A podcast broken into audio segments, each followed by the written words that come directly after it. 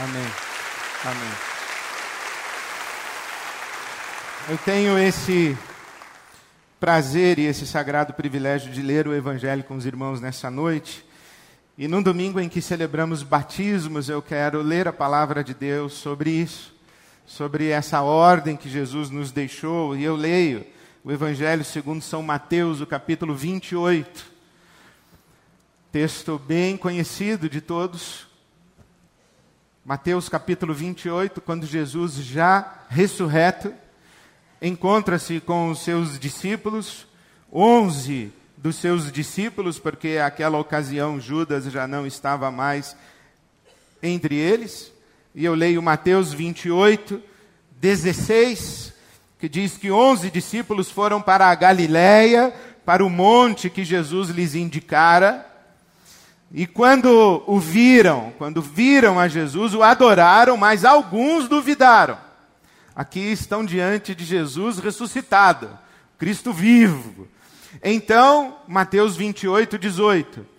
Jesus aproximou-se deles e disse: Foi-me dada toda a autoridade nos céus e na terra. Portanto, vão e façam discípulos de todas as nações, batizando-os em nome do Pai e do Filho e do Espírito Santo, ensinando-os a obedecer, ensinando-os a guardar tudo o que eu lhes ordenei. E eu estarei sempre com vocês até o fim dos tempos. Esse registro da palavra de Deus é chamado na teologia de a grande comissão, grande tarefa que Jesus deixou à sua igreja. E nós estamos acostumados a ler como se a ordem de Jesus fosse ide. Mas a ordem de Jesus não foi ide. Porque a tradução mais adequada seria indo, façam discípulos. A ordem foi façam discípulos, porque ir não é opcional. Nós estamos sempre a caminho. Nós estamos sempre indo. O que Jesus está dizendo é que vocês vão, vocês vão. Não é opcional. Vocês se espalharão pelo mundo, vocês ocuparão a terra, vocês, vocês estarão vivendo. Então, enquanto vivem, façam discípulos. Viver é a condição Fazer discípulos é a missão. E para entendermos isso que Jesus está dizendo, há algumas peculiaridades aqui que eu gostaria de sublinhar para você. Primeiro, que o fazer discípulos não é anunciar uma mensagem. O discipulado não se faz por transmissão de informação. Nós cristãos, nós os discípulos, discípulas, seguidores, seguidoras de Jesus, nós não temos uma mensagem para anunciar o mundo. Nós não temos verdades. Nós não temos ideias, nós não temos conceitos. Nós não temos uma filosofia, nós não temos uma revelação, nós não temos um, um conteúdo doutrinal nós não temos verdades para anunciarmos às pessoas para que elas acreditem nas verdades que anunciamos. Nós não temos doutrinas, nós, nós não fazemos discipulado como quem faz catequese. Nós não fazemos catequese. Nós não doutrinamos pessoas. O que Jesus disse foi que nós deveríamos ensinar as pessoas a que guardassem todas as coisas que ele ordenou. Jesus não disse para nós ensinarmos as pessoas as coisas que ele ordenou. Jesus disse que nós deveríamos ensinar as pessoas a guardar as coisas que ele ordenou. Não é que nós vamos dizer para as pessoas para que elas saibam aquilo que Jesus quer de suas vidas. E nem mesmo para que elas venham a acreditar em Jesus ou saber coisas a respeito de Jesus. Fazer discípulos é ensinar a guardar, é ensinar a obedecer. Por isso é que Tiago escreve na sua epístola o seguinte: Você acredita que Jesus é o Filho de Deus? Acredito. Tiago diz: Não quer dizer nada. Porque o diabo também acredita. Se você perguntar para o diabo quem é Jesus, ele vai dizer: É o Filho do Deus vivo. O diabo não é discípulo de Jesus. Porque o diabo sabe. mas ele não obedece às coisas que Jesus ordenou. O diabo sabe, inclusive, quem é Jesus, mas não está sujeito a Jesus. Saber coisas a respeito de Jesus, e inclusive acreditar em coisas a respeito de Jesus, mesmo as coisas certas a respeito de Jesus, não quer dizer nada.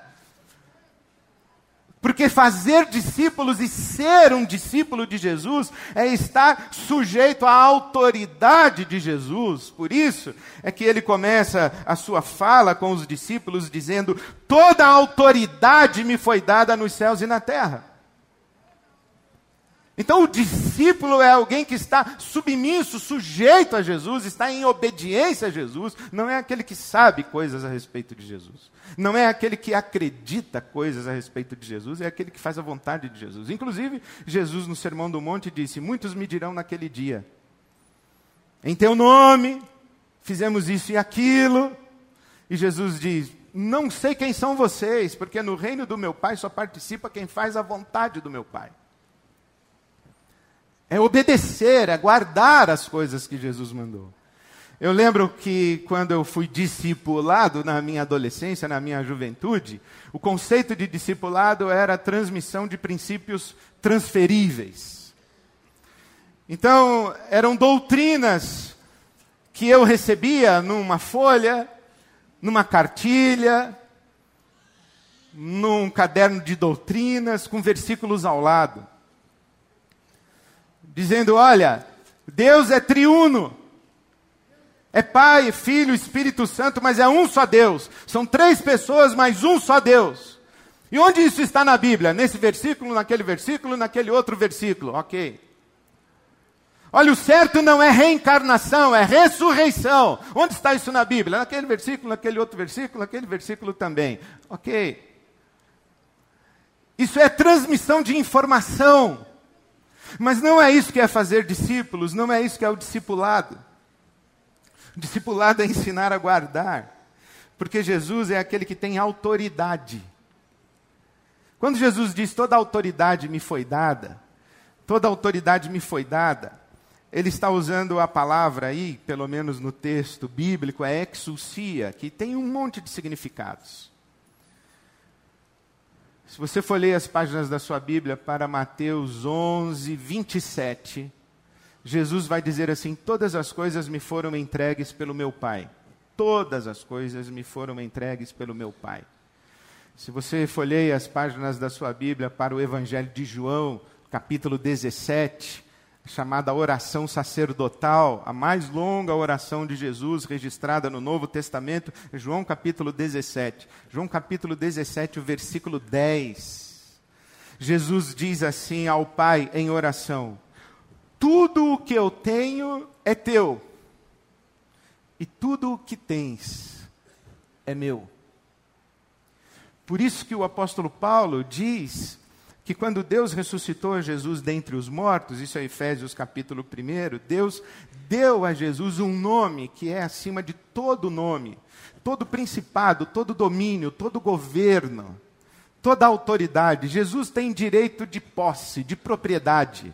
Jesus tem legitimidade para fazer valer a sua vontade. Jesus tem autorização para governar. Jesus é, é, proprietário de tudo, de todos. Ele tem autoridade. Por isso que ser discípulo de Jesus é estar sujeito à sua autoridade.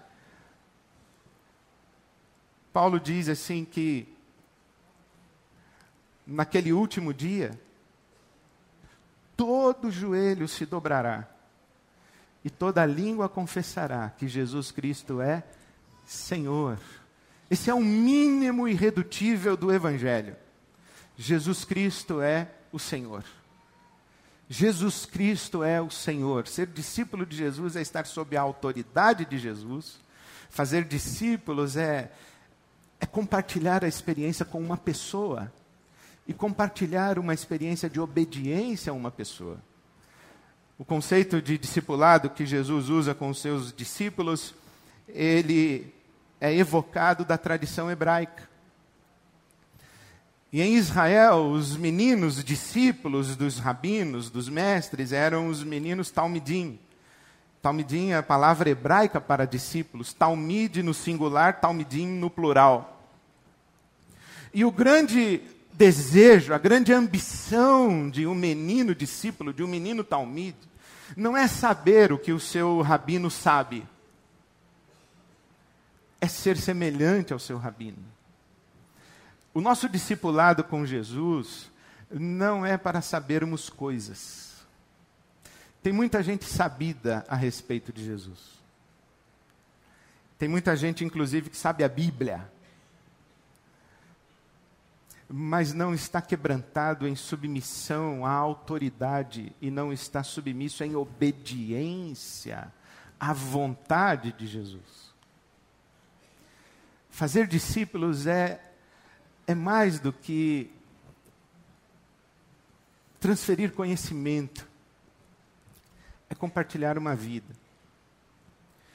É por isso que Jesus diz assim: olha, você você está indo. Então, indo, compartilhe a vida. Indo, multiplique-se naqueles com quem você convive. Desenvolva a relação do contágio.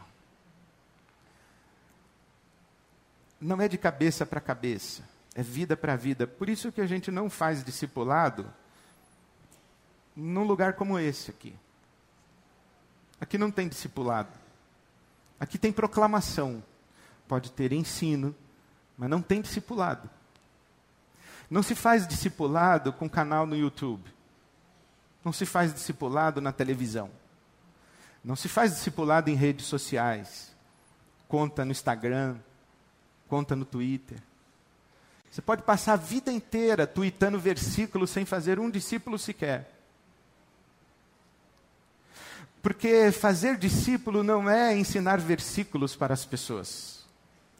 Fazer discípulo é ensinar as pessoas a que obedeçam a Jesus. Não é dizer a elas que elas têm que perdoar, é ensiná-las a perdoar. Não é dizer a elas que elas têm que ser generosas, é ensiná-las a que sejam generosas. Então a gente faz discípulos é com a vida. Por exemplo, quando você acorda, você vai. Acordou, já está indo. Abriu os olhos, começou a ir. Espera-se que minimamente consciente. Você já está indo. A gente pensa que fazer discípulos é ir para a África, fazer discípulos na África. Fazer discípulos e cumprir a chamada grande comissão é estudar num seminário, ser missionário, ser enviado por uma igreja, ir para a África fazer discípulos na África. Não. A gente faz discípulo o tempo inteiro. E Jesus está dizendo agora: façam meus discípulos. Reflitam quem eu sou. Reflitam o meu caráter reflitam a minha vida, compartilhem a minha vida. Quando você acorda, você já vai. Vai para onde? Vai fazer a sua higiene pessoal. Você está indo. Aí você chega ao banheiro da sua residência, ele já está ocupado. E você está atrasada, atrasado. E você gentilmente, cheia do Espírito Santo, bate na porta. E o seu filho, sua filha, já está na sala. E você está indo, fazendo um discipulinho. Uma pequenina discípula. Ensinando como é que a gente compartilha recursos que não são disponíveis para todos ao mesmo tempo. É. Você está ensinando isso. É que nem um dia que o meu filho, eu tive uma conversa séria com ele. O Vitor era bem pequenininho e saiu na mão com um amiguinho dele lá em casa. Um bateu no outro, o outro bateu no um, foi aquela confusão. Aí eu chamei o Vitor e falei assim: filho, não é assim. Não é assim, amigo não bate em amigo. Você já viu o papai bater num amigo dele? Já. Eu falei: quem? Em mim.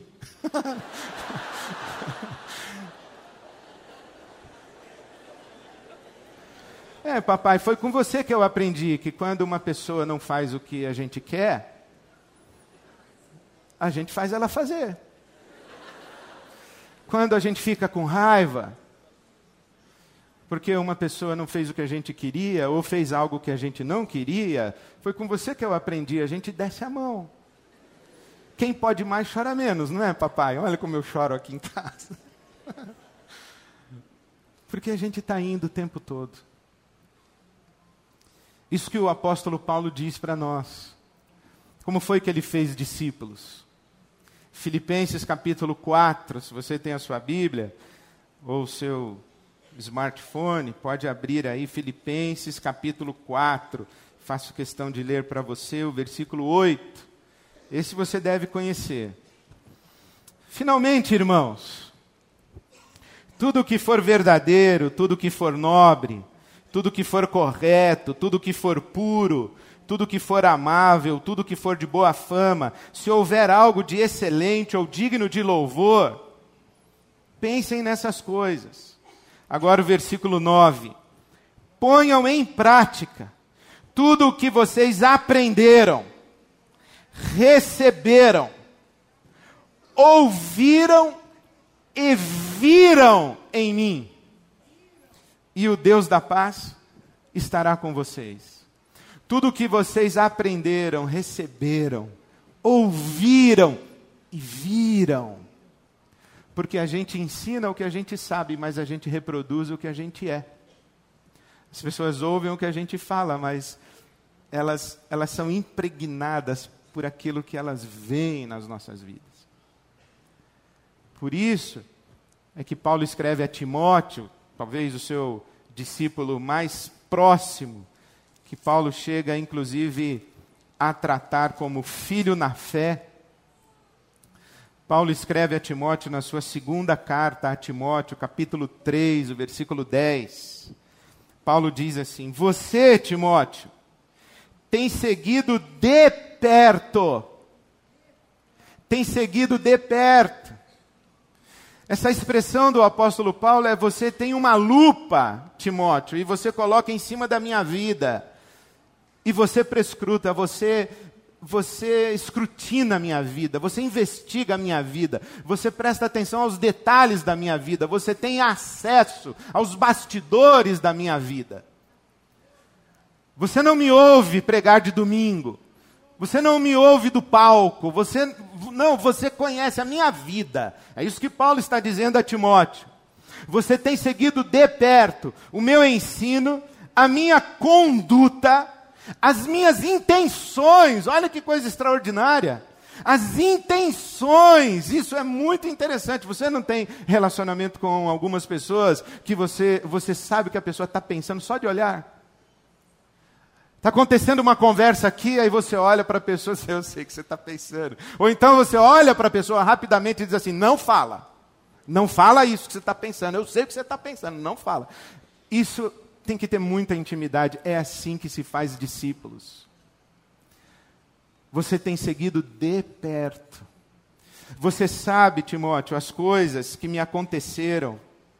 Versículo 11. As perseguições, os sofrimentos que enfrentei. Você me viu ser preso em Icônio, em Listra, em Antioquia você sabe as coisas que me aconteceram e você viu e você acompanhou como Deus me livrou de todas as coisas. Você viu Deus presente na minha vida, você, você viu a graça de Deus me transformando, me socorrendo, provisionando para mim, me disciplinando, me corrigindo, me fortalecendo na minha fraqueza. Você viu. É assim que a gente faz discípulos. A Bíblia conta a história eu estou lá no capítulo 4, no capítulo 18, do segundo livro dos reis. A história do profeta Eliseu. Eliseu era um profeta que passava pela cidade de Sunem e uma certa mulher viu que ele era um homem de Deus e fez um aposento para ele, para hospedá-lo. E o profeta Eliseu viu que aquela mulher não tinha filhos, então prometeu a ela um filho e orou por ela, e Deus lhe concedeu um filho mediante a oração do profeta Eliseu. Mas depois de um tempo o menino morreu. E aquela mulher então correu até o profeta e disse: Olha, o meu filho morreu.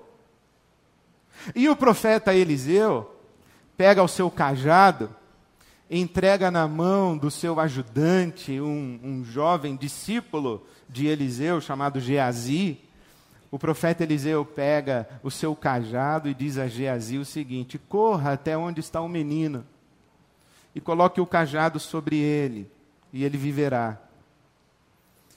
E Geazi vai à frente, coloca o cajado sobre o menino, e o menino morto estava, e morto permaneceu. Eliseu, o profeta, chega, recebe a notícia, vai ao aposento onde estava o corpo do menino morto, deita-se sobre o menino, coloca a sua boca sobre a boca do menino, o seu hálito sobre o menino frio e morto, os seus olhos sobre os olhos do menino, o seu corpo quente sobre o corpo gélido daquele cadáver, e então o menino ressuscita. Talvez seja essa uma expressão bíblica para nos dizer que nós reproduzimos vida no contato de vida. Fazer discípulos é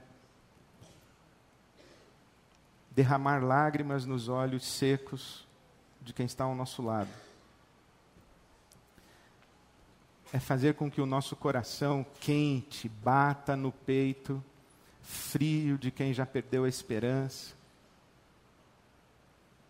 quem perdeu a fé. Fazer discípulos é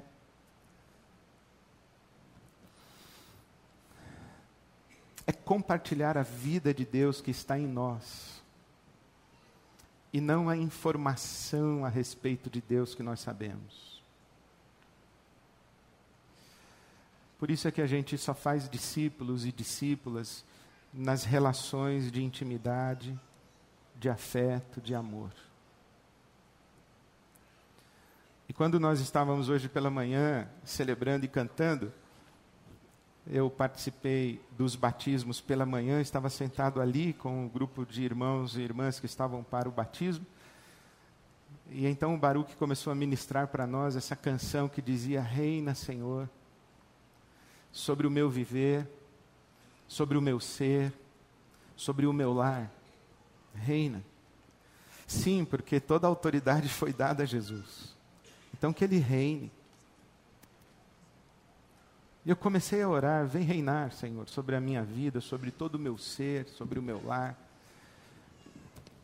E enquanto eu estava cantando e orando, Deus me mandou um bilhete ele me mandou uma imagem e uma palavra. É como se ele tivesse sussurrado para mim assim: Você é inofensivo.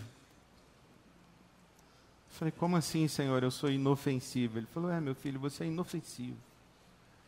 Porque nós estávamos cantando: És o autor da criação, o motivo da canção que eu estou a cantar. És cheio de glória, és o Cordeiro de Deus Pai. E eu ouvi como Deus sussurrando para mim: Você é como um cordeiro. Não foi isso que Jesus disse para nós, que Ele nos enviava como ovelhas no meio de lobos? É, nós somos cordeiros. Nós somos inofensivos. Eu fiquei pensando que, que figura tão extraordinária pensar no nosso país, na nossa cidade, hostil, violenta, competitiva, agressiva. E nós somos cordeiros. Nós somos inofensivos, mas eu agradeci muito a Deus, falei assim: Senhor, obrigado. Obrigado porque eu sou inofensivo no mundo e eu posso olhar para as pessoas e nos meus olhos eu posso dizer a elas: não tenha medo de mim, eu não vou machucar você. Eu não vou ferir você. Eu não vou abusar de você. Eu não vou agredir você. Eu não vou usurpar o seu direito. Eu não vou segregar você. Eu perto de você sou como como um cordeiro. Eu sou daquelas pessoas que perdoa 70 vezes 7. Eu sou daquelas pessoas que, sendo agredidas, viram a outra face. Eu sou daquelas pessoas que têm pureza no olhar. Não se preocupe, eu sou inofensivo. Aí eu lembrei que peguei um táxi outro dia, e quando entrei no táxi ali no aeroporto, em Guarulhos, já veio logo, uma paz do Senhor, pastor, é uma alegria ter o senhor aqui como passageiro. Paz do Senhor, meu irmão, Deus te abençoe e tal. E aquele homem disse assim para mim: Eu também sou pastor. Sou pastor da Assembleia de Deus. Falei, Amém, glória a Deus. Falei, onde é a sua igreja, meu irmão? Ele falou, aqui. Falei, aqui? Ele falou, é aqui. Eu já fui pastor de quatro congregações, mas agora as congregações que eu estava pastoreando, elas não podem pagar o meu salário, eu tenho que me dedicar exclusivamente aqui no táxi. Mas aqui é a minha igreja. Esse aqui é o meu púlpito. É aqui que eu pastorei. Eu falei, meu irmão, pastorei essa cidade. Que Deus te abençoe. Que coloque palavras de vida na sua boca, que coloque pureza nos seus olhos, que coloque amor no seu coração. De tal maneira que as pessoas que passarem por aqui, elas possam chegar em casa no final do dia e falar assim: hoje eu peguei um táxi e viajei com Jesus. Hoje eu peguei um táxi e viajei com um anjo de Deus. Falei, porque se tem um sujeito que está indo, é motorista de táxi. Ele está indo. Falei, meu irmão, você está indo, então faça discípulos de Jesus. Deixe transbordar de você o Cristo que vive em você. Mas eu, na verdade, digo isso para mim mesmo. E quando eu digo reina sobre todo o meu ser, reina sobre o meu viver e reina sobre o meu lar, meu irmão, minha irmã, ouça o que eu vou lhe dizer: família é sagrada. Família é sagrada. Seu marido, sagrado. Sua esposa, sagrada. Seus filhos, sagrados. Seus pais, sagrados. Reina, reina sobre todo o meu ser, sobre o meu viver, reina sobre o meu lar. A começar dentro da nossa casa. É ali que a gente vai. É o primeiro passo do nosso ir é dentro de casa. E as primeiras pessoas que a gente esbarra transbordando sobre elas a vida de Jesus são essas pessoas que estão à nossa mesa, que estão à nossa cama, que estão dentro da nossa casa. Então eu encorajo você a, a orar mais uma vez. Reina, reina sobre todo o meu ser, reina sobre o meu viver e sobre o meu lar, sobre a minha casa, a minha família. Faz de mim um pequeno Cristo, uma pequena Cristo para que eu ande pela cidade fazendo discípulos. Em nome de Jesus e para a glória de Deus. Amém.